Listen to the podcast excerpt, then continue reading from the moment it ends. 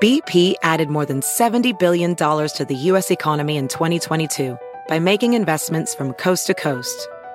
Investments like building charging hubs for fleets of electric buses in California and starting up new infrastructure in the Gulf of Mexico. It's and, not or. See what doing both means for energy nationwide at bp.com slash investing in America. Caesars Sportsbook is the only sportsbook app with Caesars rewards. That means win or lose, every bet brings you closer to the types of perks only Caesars can offer, like hotel stays at over 50 iconic destinations, bonus bets, daily profit boosts, tickets to the game, dining, and so much more. Whether you're a new or existing customer, Caesars Sportsbook is always rewarding. Must be 21. Gambling problem? Call 1 800 Gambler. Caesars Sportsbook. Don't just spectate, participate. Hola, bienvenidos. Estas son las noticias del día en NTN 24. Colombia se unió al club de los países que han sobrepasado los 100.000 muertos por cuenta de la pandemia. En medio de convulsionadas semanas de protestas sociales, la llegada de nuevas cepas, aglomeraciones y cambios del clima, el país sudamericano afronta ahora este difícil escenario. ¿Qué hacer? Responde el doctor Jaime Ordóñez, PhD en epidemiología y magíster en economía de la salud. En Colombia hasta ahora se ha vacunado 9.3% de la población con el esquema completo. Entonces todavía tenemos más del 90% de la población susceptible. Y en Colombia no se ha hecho un programa de búsqueda activa de infectados asintomáticos, que sería muy bueno para poder cortar la cadena de transmisión. Entonces, al considerar la llegada de variantes tan agresivas, se quitó la prueba PCR para ingresar a Colombia, así que la variante Delta, que es la que está en, eh, en Reino Unido y ahora en Portugal, va a llegar en cualquier momento. Entonces, tenemos factores biológicos, factores del comportamiento por la economía, que está todo abierta, y factores del sistema de salud, que no ha vacunado, ha vacunado muy pocas personas y no cuenta con un sistema de búsqueda de infectados asintomáticos. En Perú, la candidata derechista Keiko Fujimori afirma que no se dejará robar los votos y espera el dictamen del Jurado Nacional de Elecciones sobre las actas impugnadas. Por el otro, Pedro Castillo, que tiene una ventaja de un poco más de 44 mil votos, se ha proclamado vencedor. Varios sectores, incluyendo militares retirados, critican a las autoridades electorales. El presidente Francisco Sagasti pide respeto por la democracia. En medio de esto, también hay tensión porque la líder de Fuerza Popular pudiera regresar a prisión preventiva. Lo debatimos con Kelly Portalatino, congresista electa por Perú Libre. Eh, la señora Keiko Fujimori, pues, eh, proclama por, por todas las este, mítines que se está evidenciando a través de, de los diferentes medios, de las cuales ella va a la democracia popular.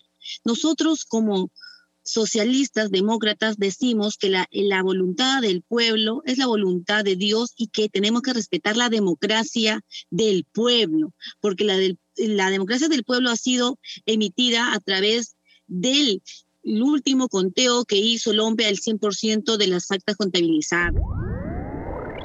Y sumamos la voz de Augusto Álvarez Rodríguez, director de RTV.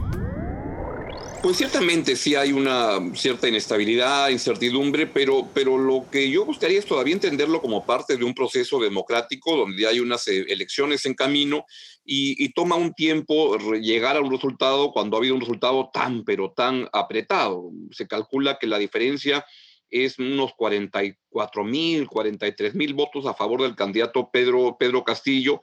Yo tengo la sensación, o, a, partir de cosas que te puedo, les puedo explicar luego, que el ganador es Pedro, Pedro Castillo.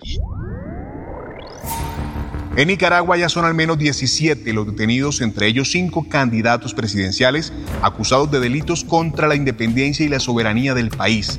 Tras las últimas sanciones de Estados Unidos, ¿qué más puede hacer la comunidad internacional? Lo analizamos con Patrick Ventrell, diplomático senior, director de la Oficina de Asuntos Centroamericanos del Departamento de Estado de Estados Unidos. Obviamente vamos a usar nuestras eh, herramientas económicas y diplomáticas para responder, más que todo eso va a ser una respuesta multilateral porque hay muchos países que lo están condenando a esas acciones que están eh, eh, al lado del pueblo nicaragüense para la libre expresión, para los derechos humanos y para tener elecciones eh, libres en noviembre, lo cual las condiciones no existen en ese momento en que hay tanto los candidatos en, en, la cárcel. Entonces sí va a ser respuesta más tanto de Estados Unidos y en coordinación muy cercana con los vecinos, con los europeos, con Canadá, con el Gran Bretaña, muchos países.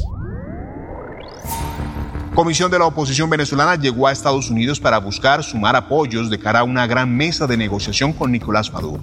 El gobierno interino de Juan Guaidó estudiará incluso la posibilidad de que la administración de Biden rebaje sanciones a funcionarios del régimen. Aquí la voz de Carlos Escalante, consultor político y director general del Centro Político en Miami.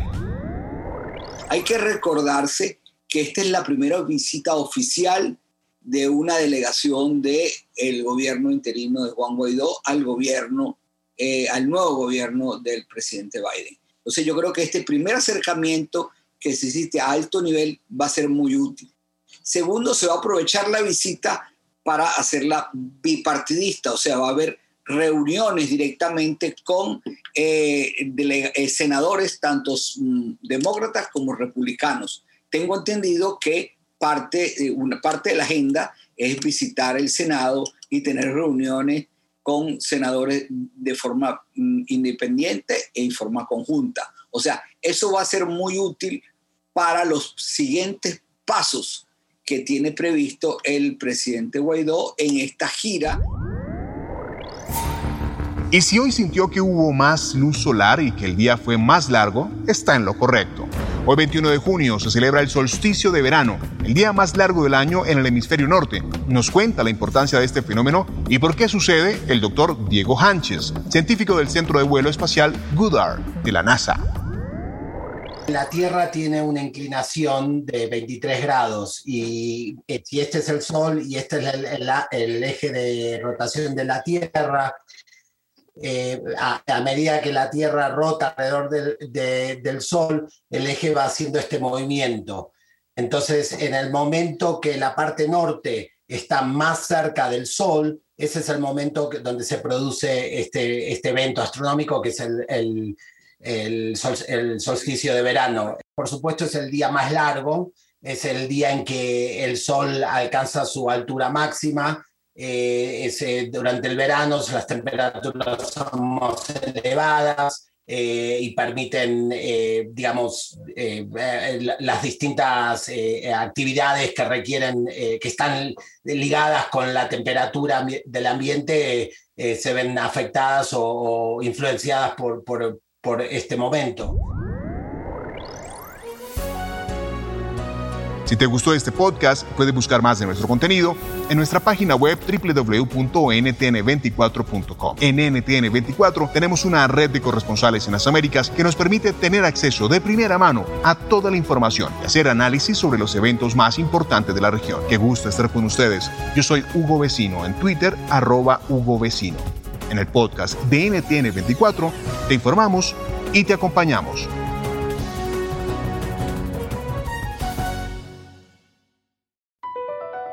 Across America, BP supports more than 275,000 jobs to keep energy flowing.